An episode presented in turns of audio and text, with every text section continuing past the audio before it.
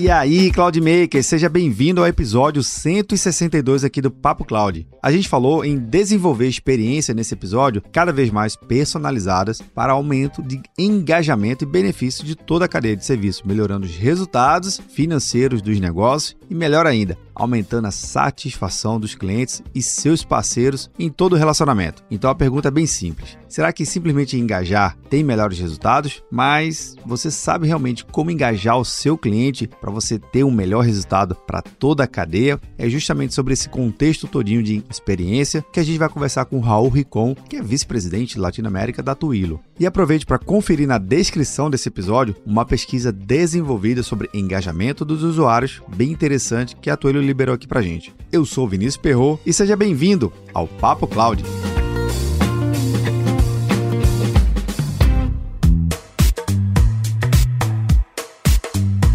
Aí, Cloudmaker, seja bem-vindo ao episódio 162 aqui do Papo Cloud. A gente falou em desenvolver experiência nesse episódio cada vez mais personalizadas para aumento de engajamento e benefício de toda a cadeia de serviço, melhorando os resultados financeiros dos negócios e, melhor ainda, aumentando a satisfação dos clientes e seus parceiros em todo o relacionamento. Então a pergunta é bem simples: será que simplesmente engajar tem melhores resultados? Mas você sabe realmente como engajar o seu cliente para você ter um melhor resultado para toda a cadeia. É justamente sobre esse contexto todinho de experiência que a gente vai conversar com o Raul Ricon, que é vice-presidente de Latinoamérica da Twilo. E aproveite para conferir na descrição desse episódio uma pesquisa desenvolvida sobre engajamento dos usuários, bem interessante, que a Twilo liberou aqui para gente. Eu sou Vinícius Perro e seja bem-vindo ao Papo Cloud.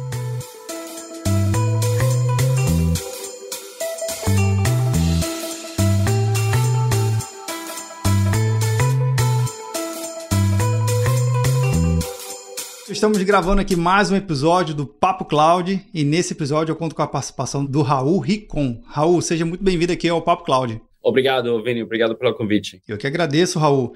E Raul, antes de a gente entrar no nosso tema central, que já aviso aqui para quem está acompanhando, vendo ou só nos ouvindo no nosso episódio, a gente fala muito sobre engajamento do usuário. Não? Foi uma palavra cunhada há uns, uns, anos atrás, que vem aumentando cada vez mais nos seus negócios. Os negócios vêm tentando entender como atender às necessidades dos seus clientes, seja por antecipação, por customização, por personalização, é muita coisa na ação. Mas antes de a gente falar sobre esse tema, é, Raul, eu queria que você pudesse apresentar um pouquinho para a gente conhecer e conhecer sua trajetória até chegar a Twitch Leo, por favor. Ótimo, ótimo. Obrigado, Vini, mais uma vez uh, pelo convite. Eu sei que tenho cara de novinho, mas não sou. Tenho bastante tempo fazendo e trabalhando na área da América Latina, especialmente para empresas americanas. E assim que comecei a minha carreira, eu nasci na Venezuela. Uh, minha língua mãe é espanhol. Uh, mudei para os Estados Unidos quando uh, já estava com a idade de criança. Terminei os estudos lá um, e comecei a trabalhar para América, para empresas norte-americanas, especialmente, que queriam fazer uma estratégia internacional, ajudando eles. Morei já em vários países, trabalhei já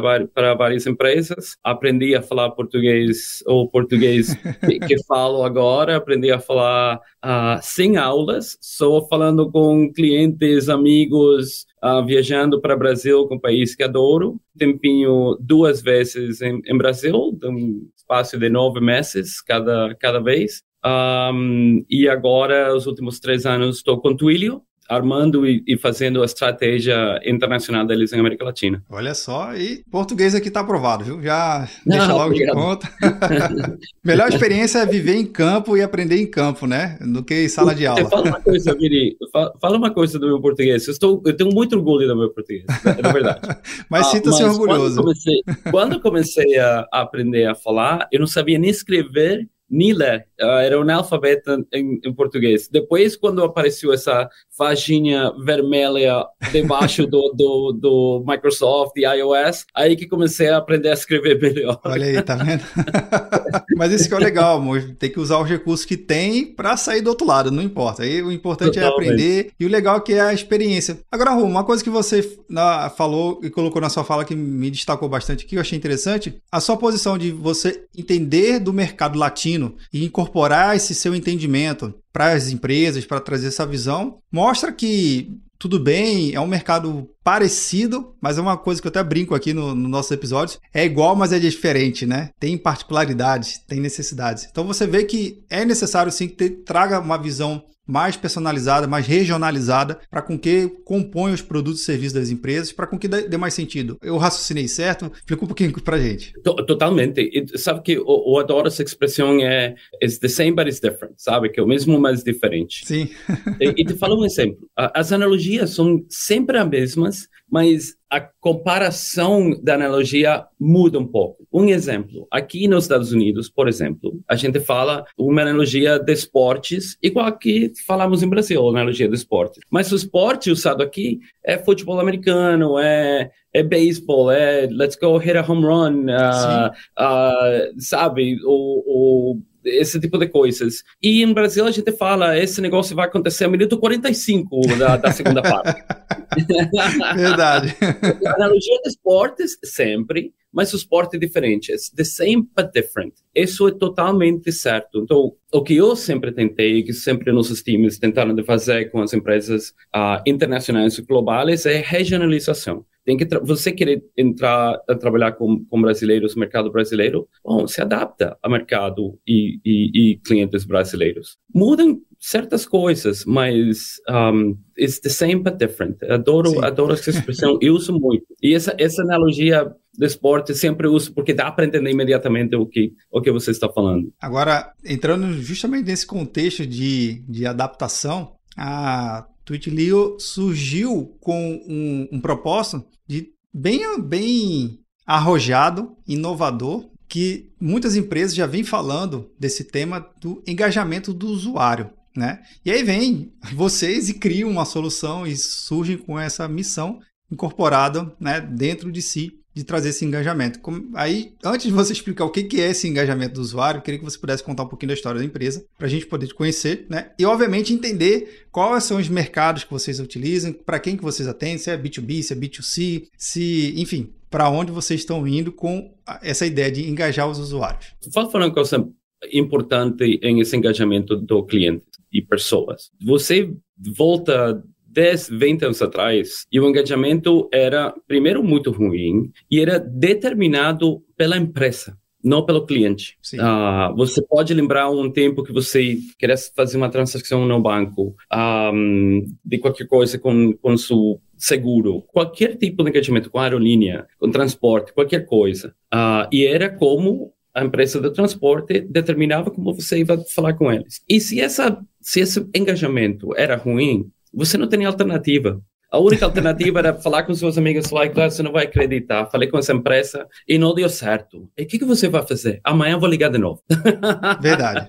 é assim, o que tem mudado agora, e a Twilio é uma empresa nativamente B2C, porque o que Twilio faz é um, empoderar nossos clientes de um, construir, customizar o engajamento com os clientes da maneira que o cliente final quer falar. Ele quer falar através do, do, do um canal digital, quer falar através do, de uma chamada telefônica ou em pessoa. A Twilio permite fazer essas coisas. Então, o poder agora muda para o usuário final. E o que acontece agora é que se você tem problemas com seu banco, com sua companhia de transporte, com a companhia que dá serviços de, de internet, telefonia, sei lá, uh, e dá um engajamento ruim, você vai para outra. Em vez de falar com um amigo, a conversa então com um amigo, Vini, muda de, ah, falei com essa empresa, está atendendo muito ruim. O que, que você vai fazer? Não, vou mudar, vou mudar para outra. E isso fundamentalmente mudou a maneira como as empresas têm que engajar com seus clientes. Essa é grande diferença entre o que eu tenho visto durante os últimos anos, em, em especialmente em América Latina.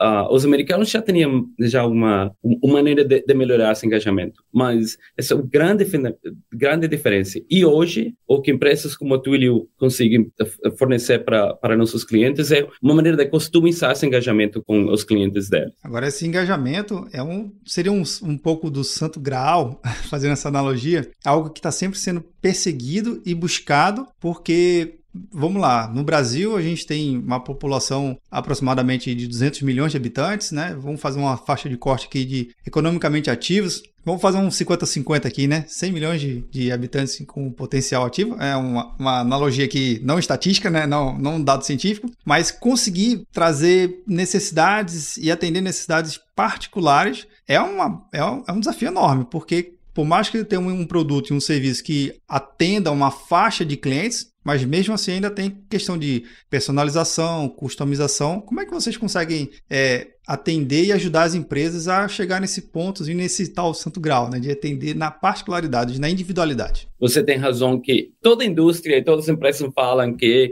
ah, we're customer centric, sabe? Que o cliente é nosso a nosso principal a pessoa de tecnologia, mas é difícil uh, conseguir implementar, uh, porque as tecnologias existentes não são tão customizáveis uh, como, como, como as empresas pensam que pode ser. a Twilio muda essa, essa maneira de pensar, porque o, o que nós fornecemos são blocos de desenvolvimento. Empoderamos em vez de empoderar um, empresas, o que a gente faz é empodera os developers, os desenvolvedores de software, os coders, as, as novas pessoas que estão mudando o mundo, que já nasceram com digital first, que gostam de criar a sua maneira, suas coisas, customizar. Então, com Twilio, você pode se perguntar a você mesmo como que eu quero me comunicar com o meu cliente e que é o que eu quero que aconteça quando o meu cliente se comunique comigo. E construir dessa maneira. Você pode pensar em Twilio como um Lego. Você tem legal. blocos de Lego que consegue construir e customizar a maneira como você engaja, engaja com os clientes. Isso muda toda maneira que o que a gente entendia como nos comunicar com nossos clientes e como entendíamos que os clientes tinham que se comunicar com nós. Agora, a Twilio entendendo e trazendo soluções nesse segmento, como é que você percebe que o mercado está adotando a solução ainda é uma barreira? É algo que está sendo fácil? É um discurso fácil para o gestor, principalmente o gestor brasileiro? Como é que é o perfil? Será que a gente está mais aberto, mais fechado para soluções como essa? Conta um pouquinho aqui para gente. ah, mudemos a maneira do, de olhar as coisas. Tem o mundo digital first de developers, sabe? Tu, todos os uh, gente que está fazendo disrupções dos mercados, uh, empresas novas que agora são mega empresas, os unicórnios. Uh, estamos falando de, de Log, de, de iFood, de Newbank, uh, empresas como Kavak, uh, um, Quinto Andar. Com eles é muito fácil a conversa, mas muito fácil, Vini. Uma conversa onde são developers, desenvolvedores de software, que entendem essa maneira de construir e depois nós enfocamos os grandes enterprises, os outros, os grandes bancos, empresas aerolíneas. Com eles, estão mudando para esse novo mundo de desenvolvimento, mas aí é mais tem que dar mais aulas e tem que dar para eles entender. Tem que fazer uma iniciação com eles, né? exatamente, exatamente. E depois, quando fala de bloco de obstacles a, a seu futuro, que eu sou muito optimista com o futuro, eu sempre curto de, de, falar optimista que sou agora com a economia latino-americana e a economia brasileira, mas um dos grandes obstáculos que eu acho que vai acontecer é agora os recursos humanos, sabe? Hum. Todas as empresas hoje, todas, all enterprise and new digital first, todas precisam de muitos engenheiros de software. Verdade. E esse, esse, esse hoje é a grande demanda de nossos clientes, onde procuram mais desenvolvedores. Nós trabalhamos muito em, em fazer aulas, em evangelizar a parte de development. Até Twilio hoje tem um time chamado Development Evangelists, que ajudam empresas a como... A levar a mensagem, né? exatamente, exatamente. Legal. Exatamente. Uma coisa que você também deve enfrentar o desafio, normalmente conversar com o time mais técnico, a tecnologia, pela tecnologia, encanta. O desenvolvedor, quando Sim. olha, ele se encanta rapidamente e se imagina já como aquilo ali incorpora o dia a dia dele. Mas para o board, né, para os C-levels, é um pouquinho mais difícil. Não é a tecnologia em si, são alguns números. Como é que a gente consegue mostrar para o gestor, falar, olha, a partir do momento que você tem um engajamento melhor, melhora as suas vendas, melhora o seu posicionamento de marca, o seu feedback com o seu cliente, ele está mais potencializado, está mais assertivo. Como é que é essa conversa com o C-Level? Tem uma métrica que eu gosto de falar que é o Customer Retainment, sabe? Sim. Ou já, quanto custa tem um cliente, depois quanto, quanto o, o custo de manter esse cliente com seus clientes. E as métricas, tem duas coisas que ajudam quando você desenvolve acima de uma, de uma de código de, de Twilio. A uma que é, a gente também fez uma disrupção como nós vendemos nosso produto, que vendemos a nível do consumo. Você usa, paga. Você não usa, não paga. Então, não é uma licença de, de software. Uh, não, é um, não, não, é uma inversão de capital muito grande ao princípio. Você vai construindo, vai crescendo. Uh, isso ajuda muito a ver o, o, o retorno do, do C-Level. Mas quando, para os C-Levels, tem sempre métricas de quando você se centra no cliente, você entende que é mais fácil conseguir esse cliente e muito mais fácil reter esse cliente com você. Essas são métricas que a gente mostra para a gente dos números. E isso é muito bem entendido por eles. Uh, e é fácil de, de, demonstrar. Eu queria que você pudesse comentar um pouquinho também para a gente, Raul, o seguinte. Vocês desenvolveram uma pesquisa que, inclusive, eu vou deixar na, no link da descrição aqui para quem é para poder acompanhar essa pesquisa, que fala justamente sobre engajamento. E traz alguns dados bem interessantes. E eu comentei lá nos bastidores, antes de começar a gravação, que o Brasil está lá, né, como um dado investigado, analisado. Conta um pouquinho para a gente dessa pesquisa, o que, que vocês tiraram de insights, né, até mesmo para vocês e para os clientes, da importância de engajar o usuário, o, o consumidor daquela empresa, cada vez mais para trazer para lucros e benefícios para a empresa. Vini, bom, vou deixar aqui também que, que, que, todo mundo olhe, olhe a pesquisa. Números interessantes em, em muitas coisas, mas além da pesquisa, eu sempre vou à parte básica dos números. E te falo uma história para isso. Uh, eu tive uma conversa uma vez com Cristina Junqueira, que é a co-founder e CEO do New Bank Brasil. Sim. Ela falou, ela falou para mim uma coisa muito interessante que eu adorei e que mostra com toda essa parte das pesquisas que que, que, que os uh, seguidores vão conseguir olhar ela falou: a Newbank não é uma empresa financeira. A Newbank é uma empresa de tecnologia centrada nos clientes. A Newbank é uma empresa de tecnologia centrada nos clientes. Isso muda tudo, viu? Quando...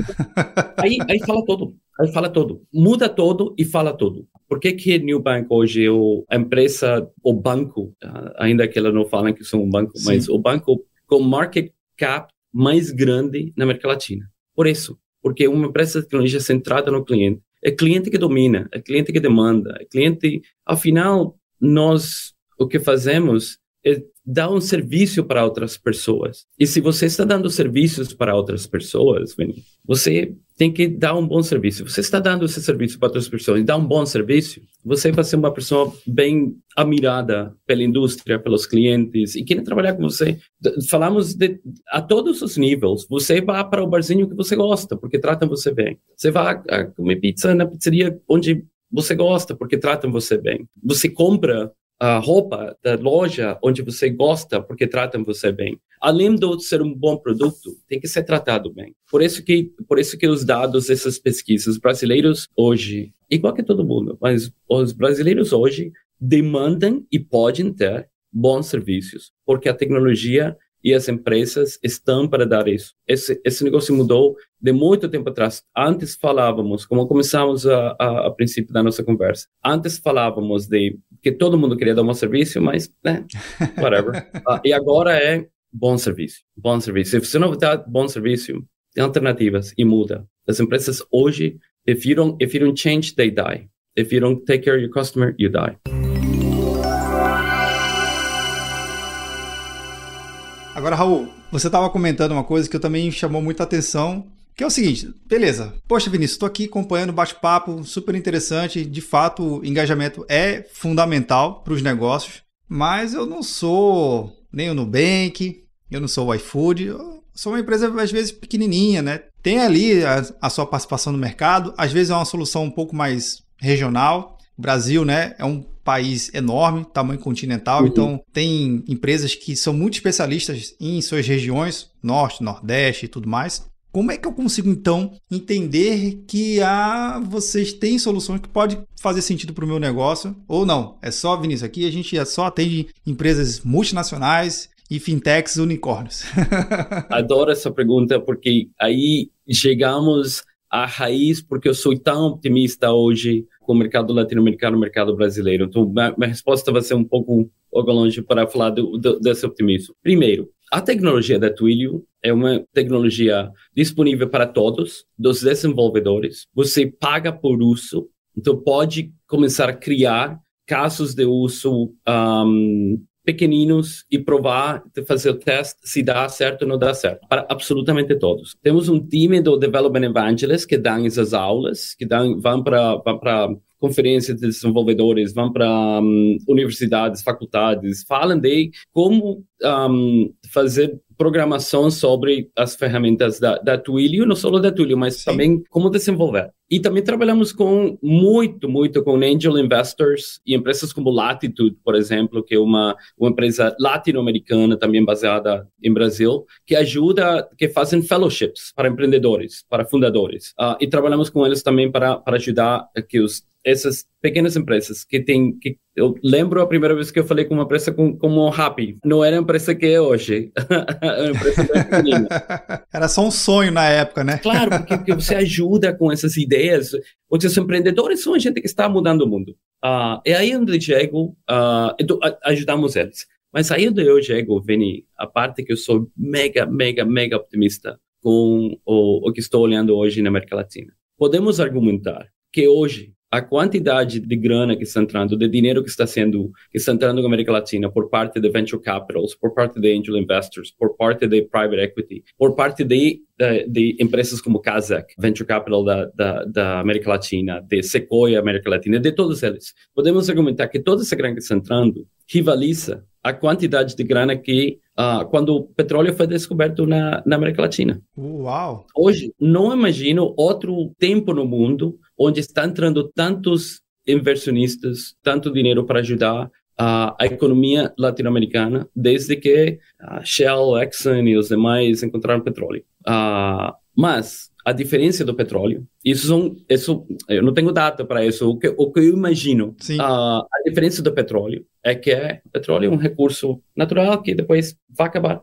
Aqui é Serious Economic Growth Power, latino-americano, brasileiro você pode pensar uma empresa brasileira, além do aerolíneas e bancos que estão saindo para outros países latino-americanos para crescer? Eu não lembro. Não lembro. Uh, além do, do, do TAM, e, e não, não pode pensar. Banco Itaú, talvez. A diferença hoje é muito, muito grande, muito importante. E esse poder econômico que está sendo criado em América Latina, em Brasil, em Colômbia, México, na Argentina, em Chile, é sustentável para sustentável para o futuro.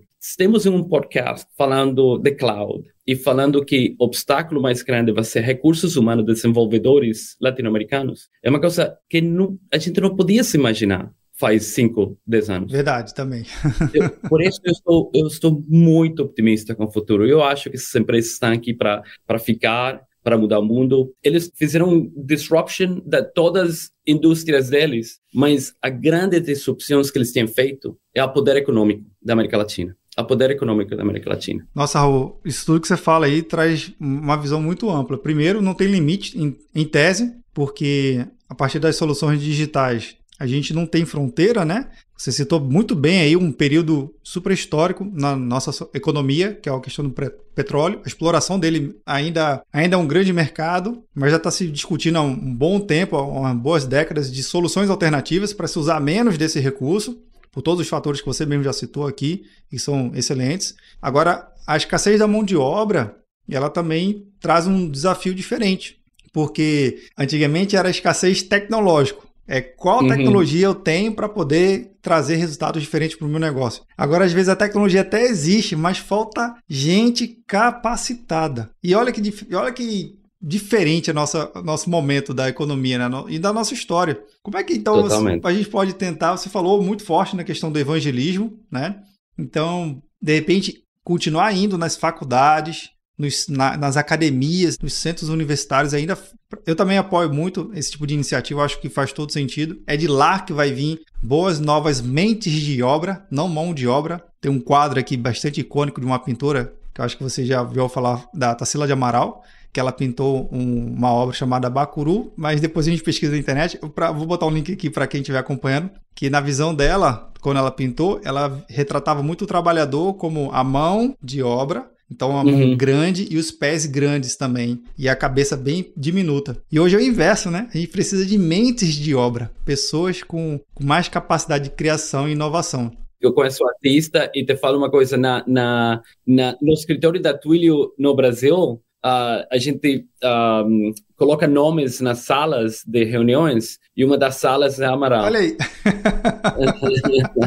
então casou perfeitamente, perfeitamente. É, perfeitamente, Pô, perfeitamente. Então, Raul, como é que você então vê essa questão da escassez de mão de obra é uma particularidade, depois desse arrodeio todo que eu dei aqui, mas assim, é uma particularidade só América Latina, ou nos Estados Unidos, ou na Europa? Como é que você tem visto essa capacitação? Está acontecendo em muitos lugares. Estados Unidos sempre muito mais avançado, Europa muito mais avançado, já a quantidade de, de engenheiros de sistemas, desenvolvedores, uh, coders, uh, todo. Um, o, o momento, hoje não é um problema. Amanhã pode ser um problema se a gente não atua hoje. Por isso que falo com, com todo mundo que quer ouvir e com as pessoas que não querem ouvir, também falo.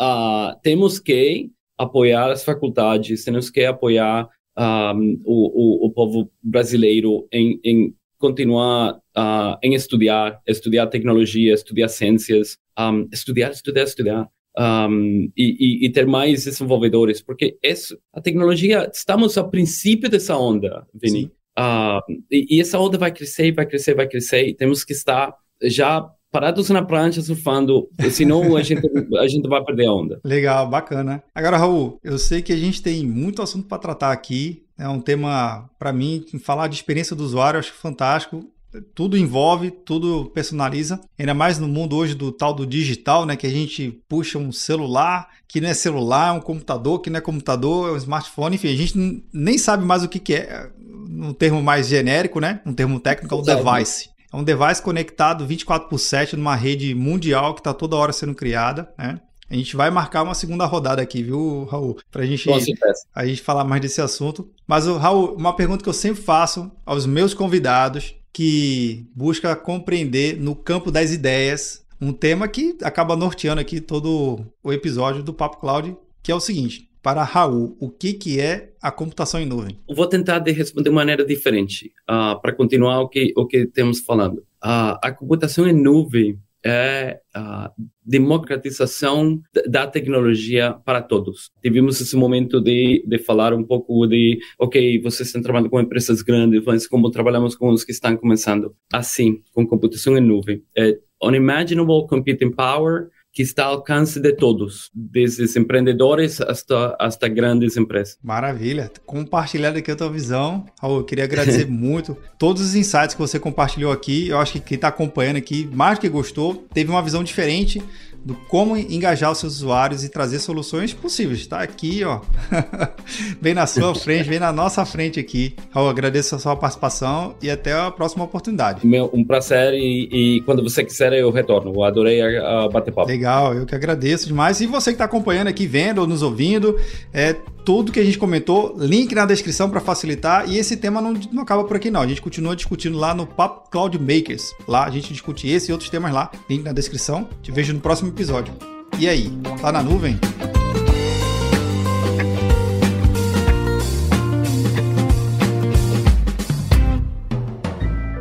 Mais um produto com a edição Senhor A.